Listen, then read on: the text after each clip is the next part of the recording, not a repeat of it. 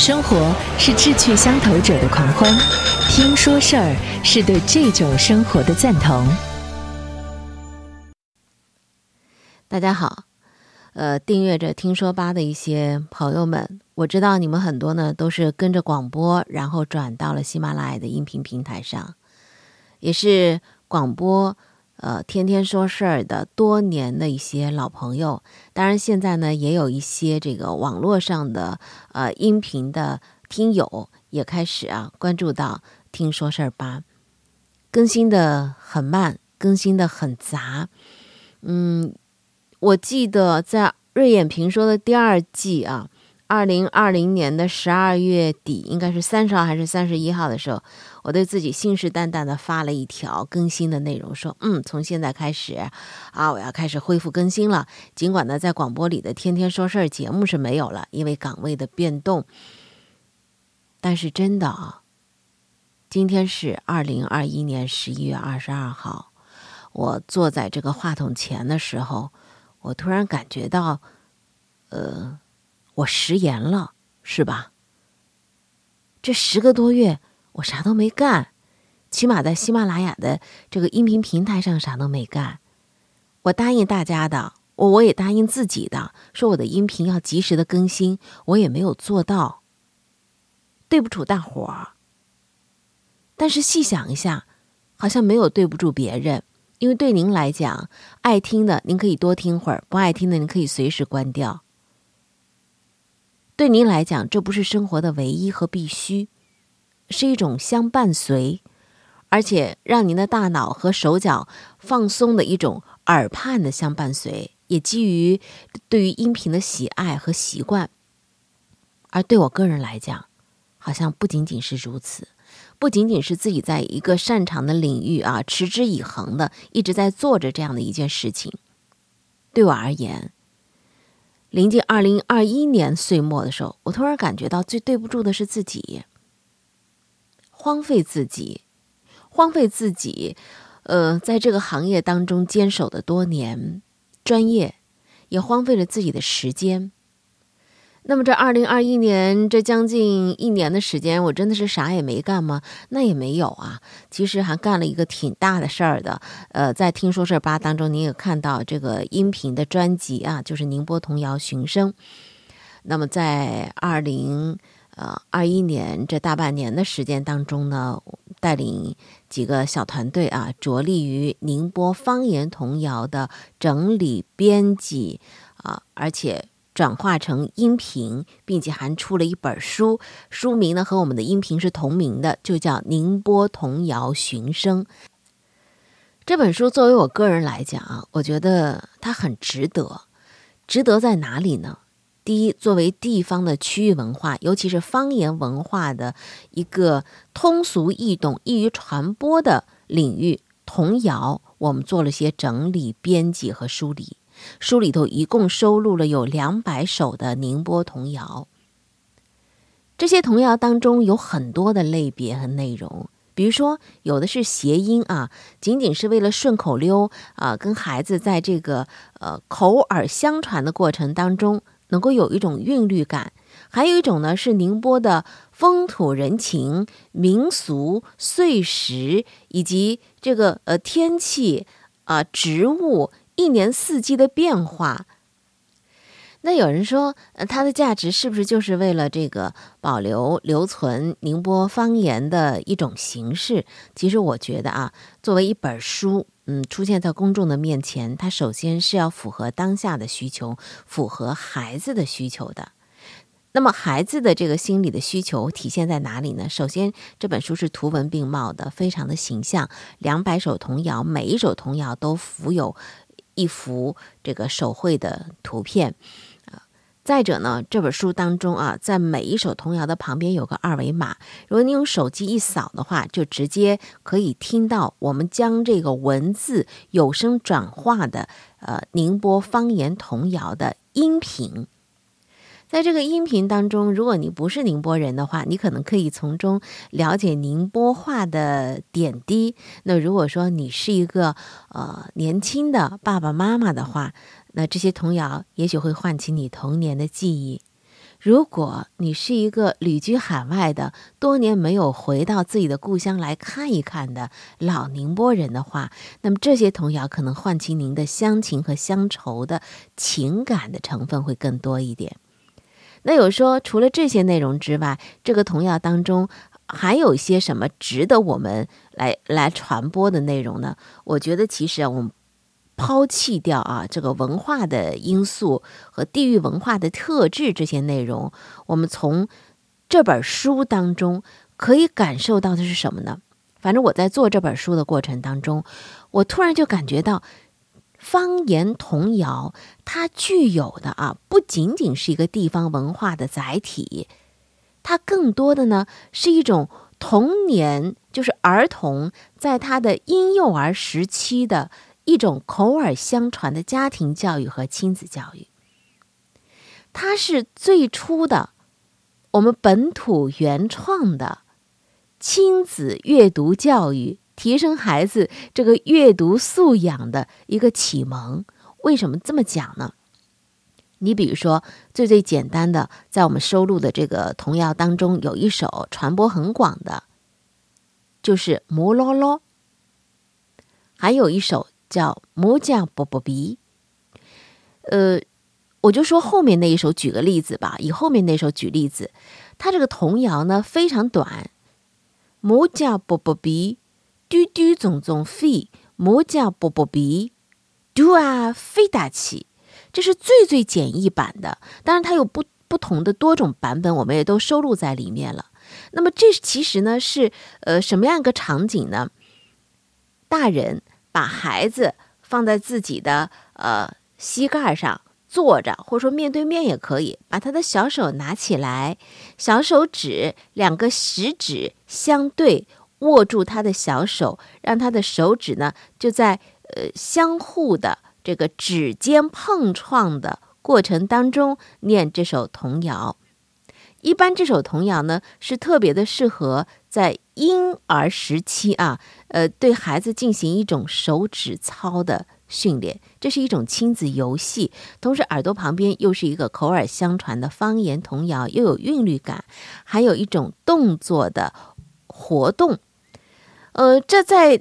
当下的一些亲子教育的书籍当中，比如说儿童心理教育的一些书籍当中，我们可以看到啊，专家会在书当中非常理论化的告诉你说啊，什么年龄段我们要锻炼他手指的灵活性、眼、手、耳的协调性，会告诉你说要做一些什么样的呃呃手指捏小珠子呀，或者说串珠啊之类的啊，你还要去买一些这样类似的玩具，而最古朴。最简单、最通俗的，呃，宁波童谣《木匠波波比杜啊飞大起啊》这个童谣当中呢，完全体现了呃一个儿童的心理成长、阶段性成长，他的生活经验的学习，以及手、耳、眼协调性的一种训练。同时，还是一种亲子互动，呃，这种场景是非常温馨的。无论是老人带孩子，还是自己的父母跟孩子玩啊，在游戏的过程当中，做到了一种训练，做到了一种学习，做到了一种大脑的开发，同时呢，也做到了一种口耳相传。这我只是举了一个非常简单的例子，所以说，嗯，在我们今天这个更新的，呃。一个音频当中啊，我一是向一些老朋友们汇报一下，我这大半年呢干了些什么，出了一本书，这本书名叫《宁波童谣寻声》，呃，因在各个书店和网络之上呢，应该都可以找到这本书啊，可以买到这本书。呃，这本书呢是宁波出版社出版的。那么这本书完成之后，接下来，呃，在听说事儿吧这个音频平台当中，我们会来分享一些什么样的内容呢？而以前啊，在听说事儿吧，因为在广播当中有这样的个常态的节目啊，天天说事儿，所以更多的偏重于什么呢？偏重于新闻、社会百态。当这个节目啊，从传统的广播平台当中啊消失之后。呃，作为坊间呢，还依依然有着张瑞的传说啊。诶，有的时候出去时候，大家就还是会提及说天天说事儿。所以呢，我我倒是觉得，呃。也是给自己啊，能够有一个交代吧，给自己的这个专业的时间和专业的能力有一个输出的出口。所以呢，热眼评说、听说事儿吧这个音频平台呢，我们真的会呃会维持一种常态的更新。那么更新的内容是不是依然要侧重在新闻评论？那倒是未必了，因为我觉得每个阶段都会有一些侧重性的变化。会侧重在哪里呢？讲故事那是肯定的，是讲什么样的故事呢？从古至今发生了多少的故事，值得我们在这样的一个音频平台当中去分享。所以这大半年啊，除了做这个《宁波童谣寻声》这本书之外呢，我确实还关注了某一个领域，就是我们的历史文化当中，呃，保留下来的那些可以放在《听说事儿吧》当中来讲的一些故事，可以给大家依然有现实的警醒和现实的影响、现实的指导意义的这样的一些故事。有的故事真的很好听，有的故事看过之后也让人很感慨，也出于这样的一种初衷吧。所以呢，这大半年时间呢，呃，尽管受疫情的影响啊，出不了特别远的远门儿，但是在周边的地方呢，我也做了一些嗯学习考察。在十月底的时候啊，我特地去了一趟南京。南京这个城市对我们大多数的江浙地区的人来讲一点都不陌生，六朝古都啊，有历史的承载。而且这个历史的文化的积淀呢是非常的沉深厚的。那我这次去南京呢，没有去大家所熟知的一些地方，什么秦淮河呀、夫子庙啊、栖霞山啊之类的，大家都很很很了解、很懂。我主要呢侧重在了两块儿，一块儿呢，南京是六朝古都，您知道是哪六朝吗？这说起来啊，呃，可能一下子还说不全。我记得我在读。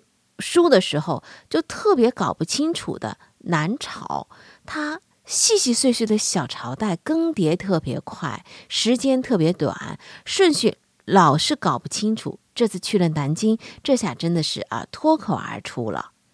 南朝在东晋灭亡之后有哪四个朝代呢？